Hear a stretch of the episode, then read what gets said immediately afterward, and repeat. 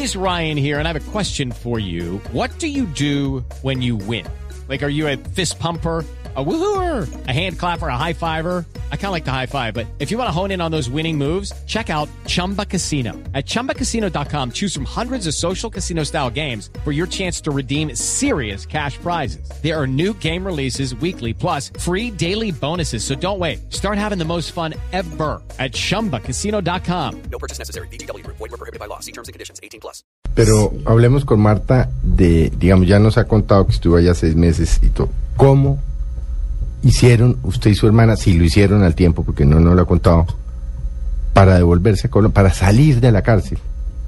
eh, íbamos en una parte donde cuando me daban dinero, ahí a mí me empiezan a pagar un dinero, pero yo me empiezo a enfermar. Mi cuerpo empieza a enfermar a causa del trabajo. Y me enfermo y a los seis meses me enfermo un poquito más. Y mm, llega migración y yo no puedo irme. Y me llevan a, nos coge migración. Es decir, usted se enferma y entonces ya quieren devolverla. Y- No, no, no, no. En, eh, donde habitaba en el teatro, eso me pasó en Yokosuka. Yo ya estaba enferma. Pero ese día llegó emigración que hacen redadas y llegó emigración y a los que encontraron ahí nos cogieron. Para mí fue La una tabla- salvación. Claro, usted, salvación. para usted era fueron sus liberadores. Sí, yo estaba muy, ya estaba decaída físicamente, ya estaba enferma un poquito. Y, y para mí fue maravilloso que llegó emigración, me llevan a emigración, me llevan a una cárcel a un 36 piso. Me tienen dos meses emigración. Dos meses. ¿Por qué? ¿Qué le decían? No, que me tenían ahí porque ellos tenían que investigar cómo yo había llegado a Japón, quién me tenía, por qué estaba, todo. Pero yo en, en inmigración me agravo. Me agravé tanto de mi columna que no pude caminar. Perdí la fuerza de las piernas.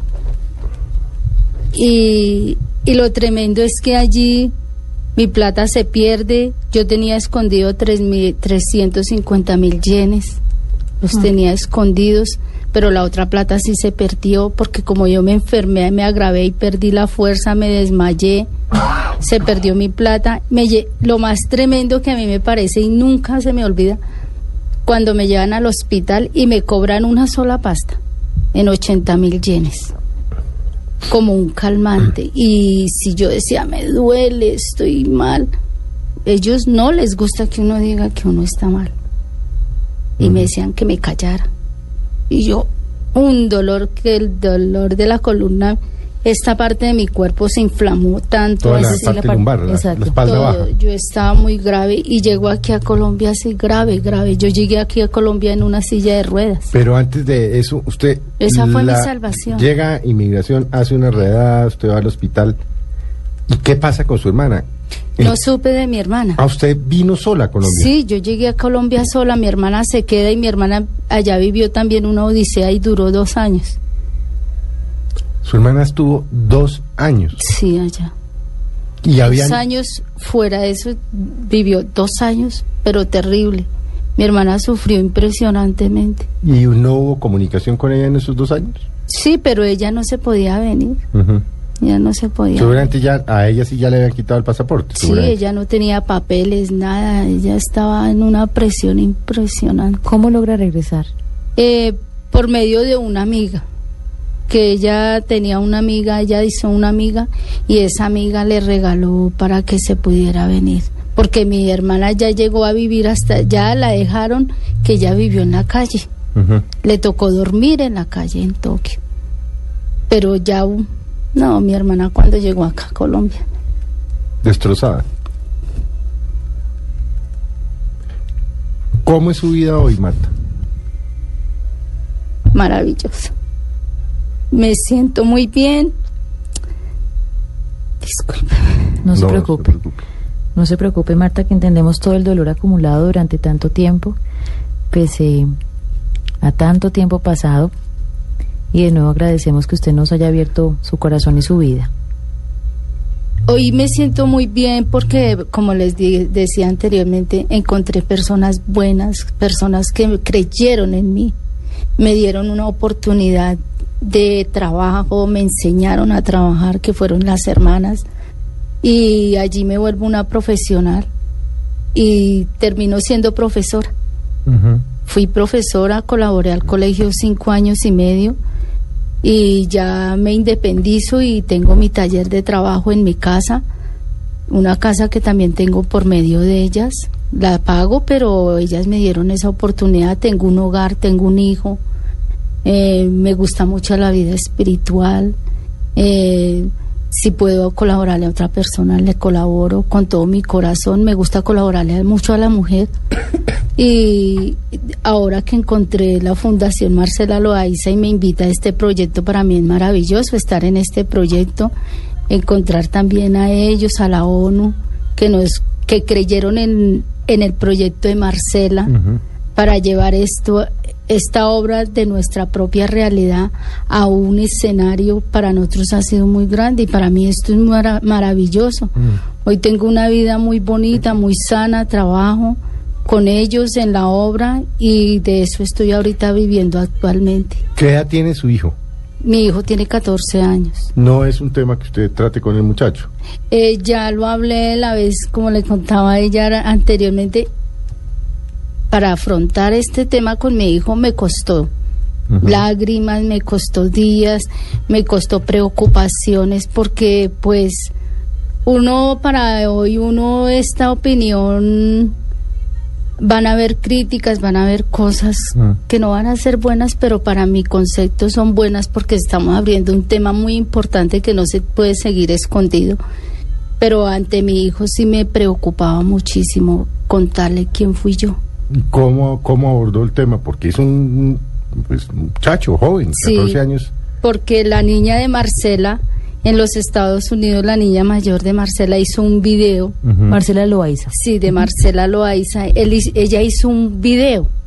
Entonces ese video nos lo regalaron, ella nos lo envió a nosotros para que se lo mostráramos a nuestros hijos porque ella se expresa de su mamá con orgullo y apoya a su mamá y les da un mensaje muy hermoso a nuestros hijos.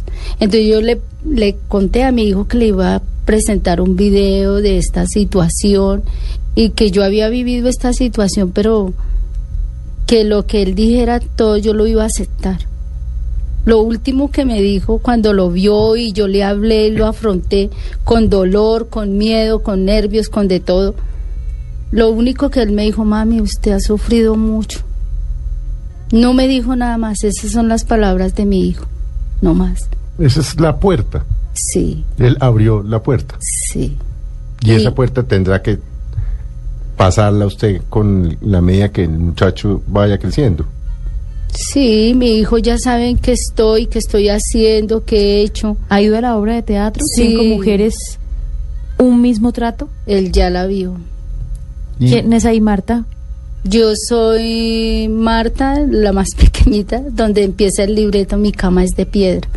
Yo abro la obra. Que es una obra que se está proyectando, se presenta con la Fundación Marcela Loaiza, en donde estas mujeres cuentan lo que han sufrido, lo que han vivido y específicamente Marta es como nos cuenta también mostrándonos lo que lo que ha sido su infierno, pero que ya no es, ¿no? No, ya no es, gracias a Dios. Estamos llegando al final, Felipe. Sí, es, es un testimonio tan conmovedor, Mabel. Y, y lo hacemos, y además le agradecemos a Marta que nos haya abierto su corazón, porque si nosotros logramos que una colombiana, así fuera una sola colombiana, no caiga en las redes de esta mafia, hemos logrado mucho. Ojalá fueran muchas las que nos oyeran. Claro. Señor, señora, en casa, sabemos que muchos jóvenes también nos escuchan. Ojalá este testimonio sirva para algo, como dice Felipe, para, para hacerlos pensar si vale la pena lanzarnos al precipicio sin saber qué hay allá, si vale la pena perder años de vida y, y bueno, usted nos ayudará también a decirlo, si vale la pena pues tener este, este tan triste recuerdo en el cuerpo y en la mente de tantos hombres y mujeres. Claro, nosotros creemos que es importante retornar a algo que nos decían nuestras mamás y abuelas y es de eso tan bueno no le dan tanto. Entonces le hacen una oferta increíble de amor, de estudios, de trabajo. No se niegue, pero investigue bien, infórmese muy bien.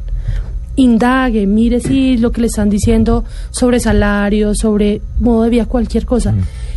Pregúntese o lleve un plan B en caso de que se le pierda el pasaporte. Es decir, no todas las ofertas de viajar o todas las ofertas fuera del país son malas. Tal vez, Mabel, recordemos el número al que pueden llamar, no solo hacer denuncias, sino aquellas personas que aún, que ya en Colombia o aún en el exterior nos puedan estar oyendo. Hay un número. Aquí en Colombia, si nos están oyendo, apunten este número, llamen y allá van a sacarlas de la cárcel. y van a encontrar información. 018-052-2020, 018-052-2020. Llegamos al final de Mesa Blue. El nombre de este programa lo acaba de decir Ivonne. De eso tan bueno no dan tanto. Esta cárcel que esperemos muchos hombres y mujeres puedan abrir la puerta, liberarse y algunos de ellos o muchos de ellos no llegar hasta allá. Nos vamos, don Felipe. Nos Siguen vamos. los deportes, ¿no? Los invitamos ahora a los partidos Junior Santa Fe, Millonarios Cúcuta, en compañía del blog deportivo de Blue Radio. Muy buena tarde para todos. No te pido nada.